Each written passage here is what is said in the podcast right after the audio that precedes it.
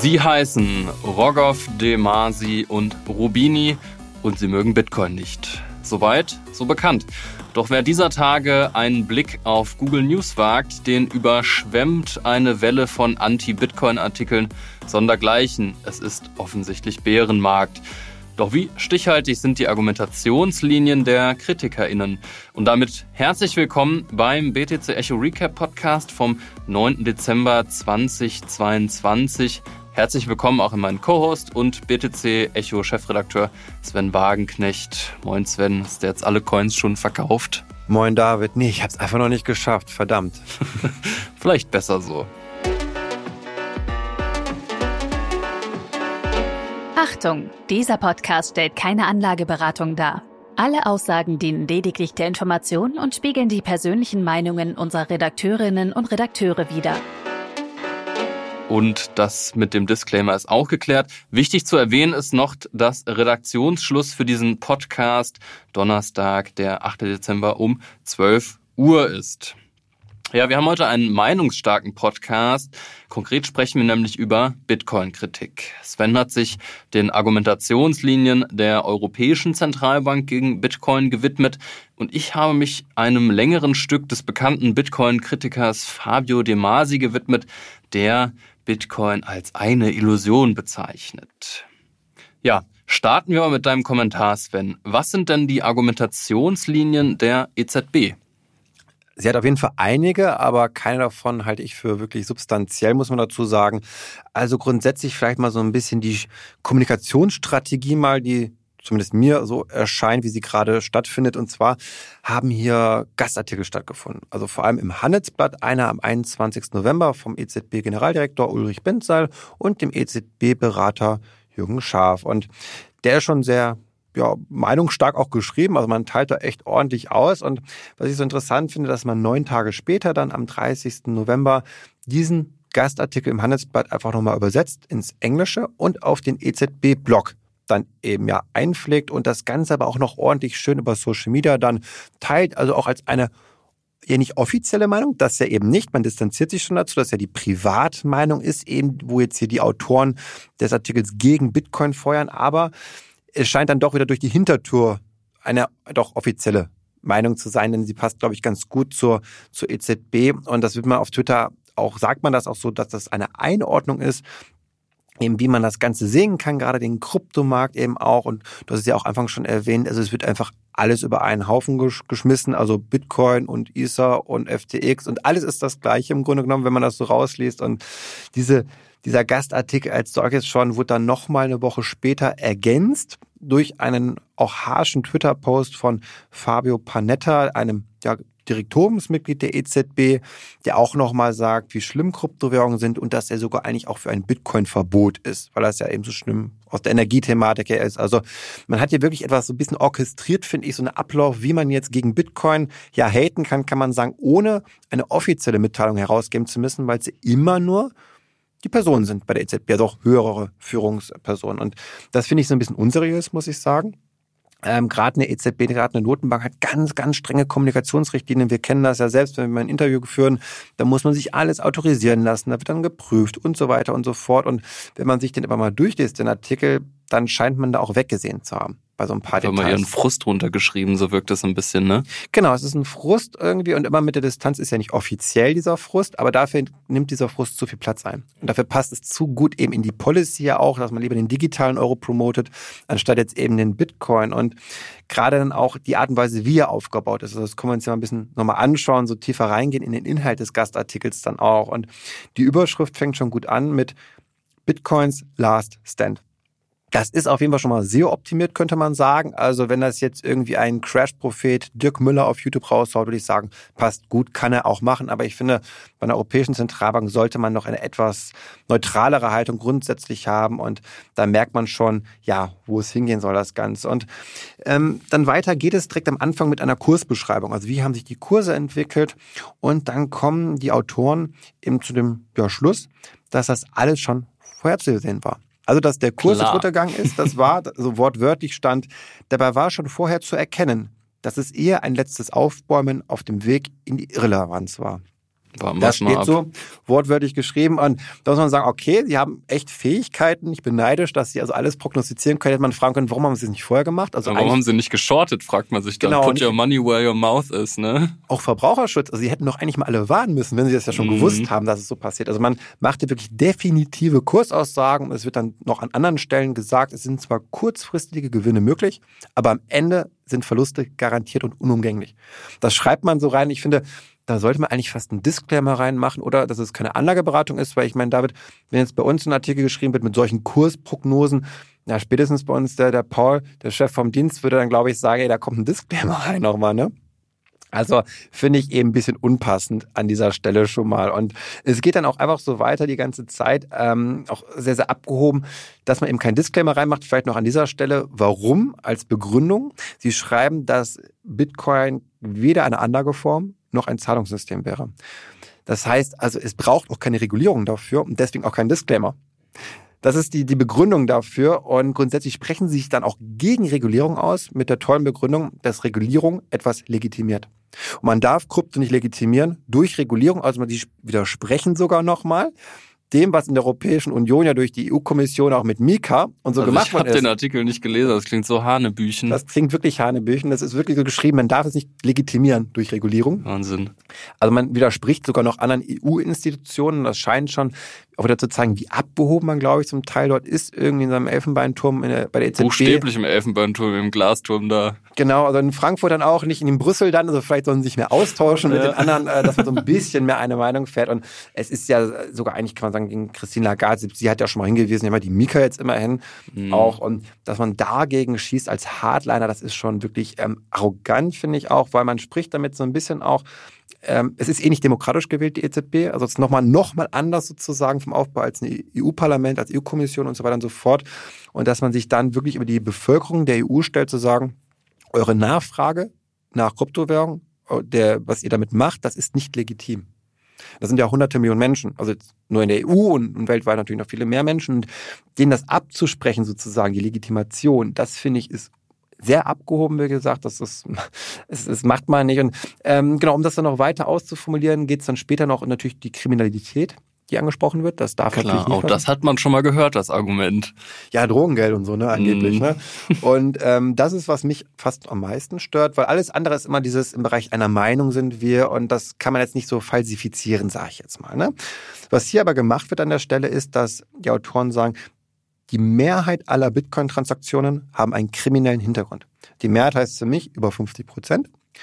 Und das ist falsch. Das ist eine falsche Aussage. Ja. Und ich finde, da muss einfach dann auch eine Grenze gezogen werden von der spätestens bei der Überprüfung dann der Compliance, der Autorisierungsstufen, die wir da haben, zu sagen, ja, ihr könnt eure Meinung vielleicht schreiben, aber das ist einfach nicht, das ist nicht richtig. Und wenn man jetzt sich im Gespräch ist mit, mit anderen auch ja, Analyseunternehmen zum Beispiel, wir sind ja mit Chainalysis ganz stark in Kontakt. Mhm. Ich habe heute auch einen Podcast mit denen, wir haben mehrere Interviews mit denen, wir, wir reden ja immer über das Thema. Ich meine, du kennst es die auch. Die kennen sich aus, ja. Ich glaube, jeder Redakteur, jede Redakteurin in, bei BDC, ich kann ein Lied davon singen, von diesen ganzen Auswertungen und Studien, die man mit denen hat. Und ja. ähm, nein, es ist falsch einfach. Und äh, das finde ich halt echt ja problematisch und ähm, ganz lustig vielleicht, jetzt weniger problematisch ist dann die Aussage, wo es ja darum geht, das hat ja keinen Nutzen Bitcoin. Das will man ja immer argumentieren und da macht man einen Vergleich, damit man es eben so ein bisschen zumindest heranführt. Und ja, also Unternehmen, die zahlen eine Dividende und Immobilien ja Mieterträge und ähm, Bitcoin hat gesagt, keine Nutzen. Das wird einfach so festgehalten. Und aber Gold zum Beispiel müssen sie ja auch unterbringen, zumindest in dieser Erzählung.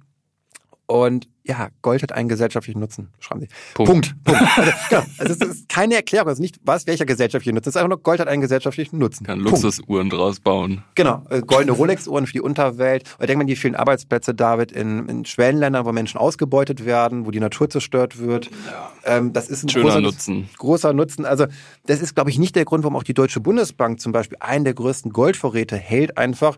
Ich glaube eher, meine Vermutung ist, dass man den Nutzen hier in der Knappheit sieht als ein Wertspeicher Österreicher, der sich über so ein paar Jahrhunderte irgendwie gut geschlagen hat, immer so als eine Sicherheit eben auch, dass deswegen Notenbanken auch Gold halten eben aus dieser Knappheit. Und der Grund, glaube ich, warum sie dieses Argument nicht genommen haben, ist, weil es sehr naheliegend auch bei Bitcoin ist zu sagen, Ja, der Nutzen von Bitcoin ist vor allem auch daran begründet, dass es eben limitiert ist auf 21 Millionen. Genau wie Bitcoin eben und äh, wie Gold, meine ich damit. Ja, ja. Also das digitale Gold eben äh, ist ja so ein schönes äh, Narrativ auch. Und genau das haben sie versucht zu vermeiden und damit so Scheinargumenten gekommen. Und das zeigt, finde ich, so eine Schwäche im gesamten Aufbau dieses Gastartikels dann auch. Und ähm, ich weiß nicht, David, wie du das siehst äh, mit, mit dem Gold und gesellschaftlicher Nutzen.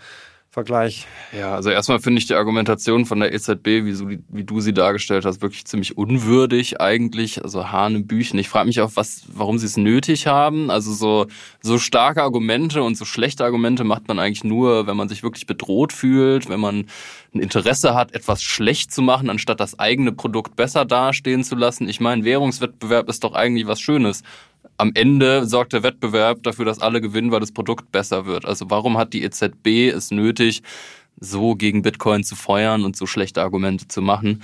Das zum einen und das Argument mit Gold ist meiner Meinung nach eigentlich faktisch widerlegt. Ähm, ich glaube, was, was da immer, worauf immer abgezielt wird, ist so der industrielle Nutzen von Gold. Aber der ist ja wirklich nicht groß. Es gibt nicht so viele Produkte, wo du Gold wirklich für brauchst, außer für irgendwie Luxusartikel. Es hat keine besonders gute Leitfähigkeit. Es gibt einfach Metalle, die sind viel besser, um sie in der Industrie zu verwenden. Silber ist ein Fall und Platin und so. Die brauchst du alle in der Industrie und da kommt der Großteil der Marktkapitalisierung der Nachfrage aus der Industrie. Bei Gold ist das nicht so. Gold ist ein, das liegt in Tresoren, das liegt irgendwie in Fort Knox, das liegt im Keller von der EZB. Ich weiß nicht, wo die das gelagert haben. Und das ist alles, was es tut. Das ist ein Wertspeicher, du hast es gesagt, es hat sich über Jahrhunderte, gar über Jahrtausende etabliert als solcher. Dafür gibt es bestimmte Gründe, das ist auch kein Zufall. Also Gold eignet sich schlicht und ergreifend so wie es physisch aufgebaut ist, eignet sich es einfach sehr gut als Wertspeicher, weil es eine ziemlich feste Inflationsrate hat von ungefähr drei Prozent. Man kann relativ genau sagen, wie viel Gold es gibt. Und da hat, du hast es auch richtig gesagt, da wird es eben interessant, weil diese Eigenschaften hat Bitcoin auch, nur besser. Du kannst viel besser verifizieren, wie viel Bitcoin es gibt, wo sie liegen. Du kannst nachweisen, dass du welche hast. Du kannst es noch schwieriger fälschen als Gold.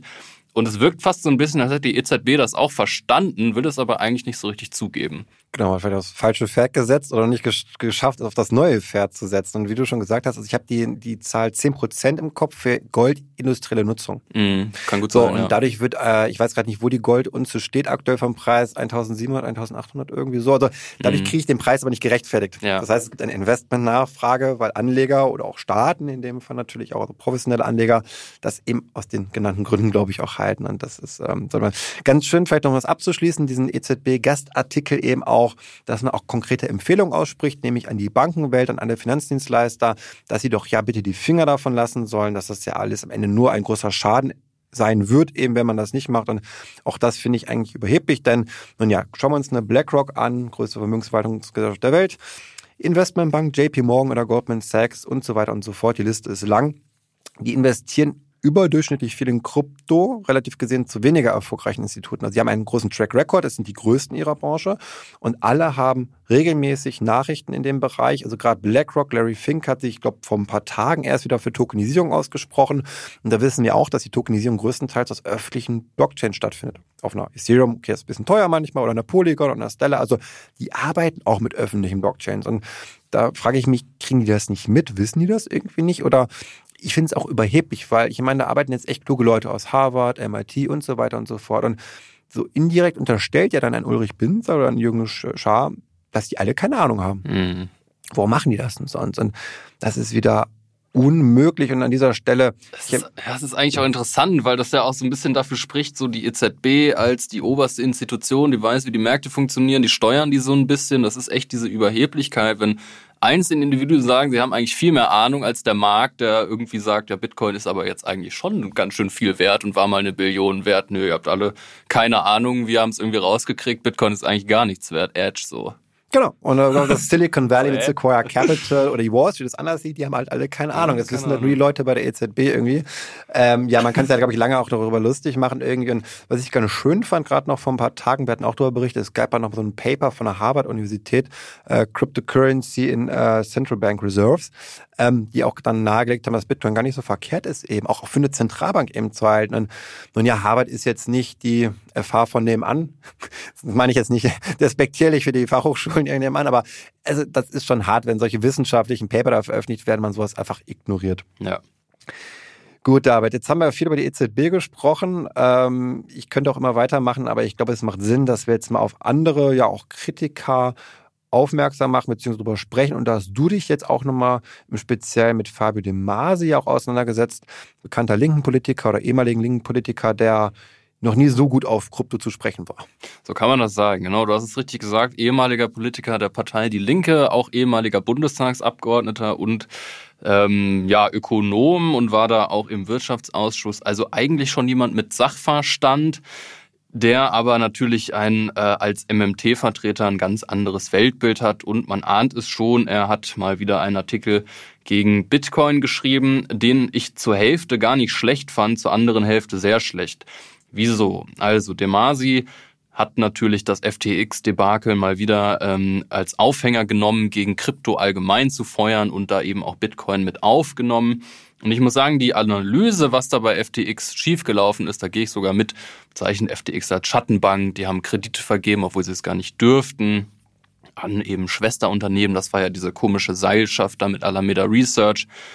Da gehe ich auf jeden Fall mit. Das haben wir auch auf der Website wirklich ähm, ja bis zum Get No analysiert und auch eingeordnet. Und ähm, da hat er recht. Und er schreibt auch, dass zu viel Stupid Money im Spiel ist und alle irgendwie den nächsten Shitcoin und das nächste Yield irgendwie jagen und dann gibt's eben Crashs. Das ist so passiert. Das kann man ähm, nicht leugnen. Das ist auch ein Problem.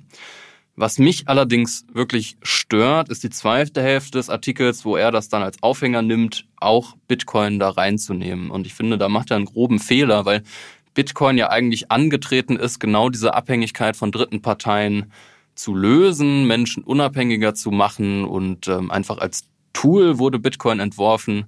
Ähm, ja, einfach ein, ein, eine Möglichkeit zu haben, äh, von diesen dritten Parteien eben unabhängig zu sein. Und wir weisen ja auch nicht umsonst so oft darauf hin, dass es sinnvoll sein kann und in den meisten Fällen sinnvoll ist, seine Coins selbst zu verwalten. Und wer das eben gemacht hatte, der hatte bei FTX auch keine größeren Probleme. Und ich werfe halt einfach Demasi vor, er ist Finanzexperte, er muss den Unterschied zwischen IOUs, also Papier-Bitcoins, die auf einer Wallet von FTX eigentlich liegen sollten. Wir haben rausgefunden, die lagen da nie, die wurden verliehen, die lagen irgendwo. Und physischen, selbstverwalteten Bitcoins. Das ist ein gewaltiger Unterschied und er muss den auch deutlich machen, weil sonst macht er ein riesen Strohmann-Argument. Er argumentiert gegen diese Papier-Bitcoins, die natürlich irgendwo liegen, wo keiner dann den Zugriff hat. Und das, ist, das sind genau die Probleme, die im traditionellen Finanzsektor sind, aber die hast du eigentlich genau. nicht. Es sind ja eigentlich nur Forderungen in dem Fall und jeder genau. kann irgendwelche Forderungen kriegen. Ich kann dir auch einen Schuldstand ausstellen, David, an dich. Äh, ich schulde dir jetzt äh, 100.000 Euro, keine Ahnung, und ich habe diese Geld, das Geld gar nicht und ich werde es auch nie zahlen können, aber ich habe dir einen Schuldstand ausgestellt. Und ähm, das ist halt, wie du schon sagst, eine Verbriefungsform, wie es eben aus dem Finanzkrise 2008 auch kennen. Sehr, sehr schön. Man, man, also man derivatisiert ganz, ganz viel. Man baut da Volumen auf, die aber eigentlich gar nicht gedeckt sind durch die durch den Basiswert, ja, sage ich jetzt mal. Und genau. das ist schon einfach, im Bitcoin hat ja, ist ja kein Unternehmen auch. Also, wenn so darzustellen wäre, ein zentraler Akteur namens Bitcoin. Nein. Bitcoin hat keine Adresse, wo ich hingehen kann. Das, das bricht da nicht zusammen irgendwie. Und ja, das ist einfach wieder undifferenziert. Genau, ganz genau undifferenziert. Dann äh, kommen natürlich auch so ein bisschen Grundsatzkritik an Bitcoin mit rein und da hat er sich die Quantitätstheorie des Geldes mal vorgenommen, die er natürlich als Verfechter der MMT ablehnen muss. Ähm, vielleicht ganz kurz für die, die nicht gerade VWL studiert haben. Also Quantitätstheorie des Geldes sagt im Prinzip einfach, dass ähm, Waren und Güter dann auch im Preis steigen, wenn sozusagen die Quantität des Geldes, also die Geldmenge auch ansteigt. Die MMT sagt, das ist nicht so, dass eigentlich die Geldmenge gar nicht so einen großen Einfluss hat auf den Preis, auf den, das allgemeine Preisniveau, auf das Inflationsniveau. Und da kann man jetzt ewig drüber streiten. Ich glaube, weder MMT noch die Quantitätstheorie des Geldes haben die Wahrheit mit Löffeln gefressen. Es ist irgendwie ähm, beides ein bisschen wahr und beides ein bisschen falsch. Aber grundsätzlich Bitcoin abzulehnen, nur weil es eine feste Obergrenze hat, ist auch meiner Meinung nach ein relativ schwaches Argument. Er schreibt dann sowas wie, naja, du bezahlst ja auch nicht mit Picassos und Gold also finde ich ein wirklich unglaublich schwaches Argument, weil allein also Gold war ewig lang Zahlungsmittel und da haben die Leute eben sehr wohl mit bezahlt. Und außerdem gibt es auch eine Nachfrage nach Gold und Picassos, also kann es auch eine Nachfrage nach Bitcoin geben, obwohl man damit nicht bezahlen kann. Also man kann ja mit bezahlen. Und der Punkt ist, es ist vielleicht nicht für die tägliche Zahlung immer das bestgeeignete Mittel. Gerade wenn man jetzt einen Euro hat, einen US-Dollar hat, dann ist das schon sinnvoller und bequemer, auch damit zu zahlen. Aber ähm, es ist ja wie, wie digitales Gold auch Bitcoin. Also darum geht es ja. Dass mhm. ich im mhm. Zweifel könnte ich damit bezahlen. Es gibt immer mal wieder so Szenarien, wo auch mit Gold gezahlt wird. Ähm, aber auch wenn das nicht der primäre Use Case von Gold ist. Und der primäre Use Case ist einfach meine Kaufkraft abzuspeichern. So. Und das erfüllt Bitcoin. Ja. Das ja. ist ein Spar Sparvehikel. So kann man das irgendwie nennen. Und ähm, reicht dann auch. Also, ne, du hast es gesagt, es gibt die Möglichkeit, mit Bitcoin zu bezahlen und wenn man es nicht macht, ist auch okay, dann liegt es halt auf dem Ledger. Mein Gott.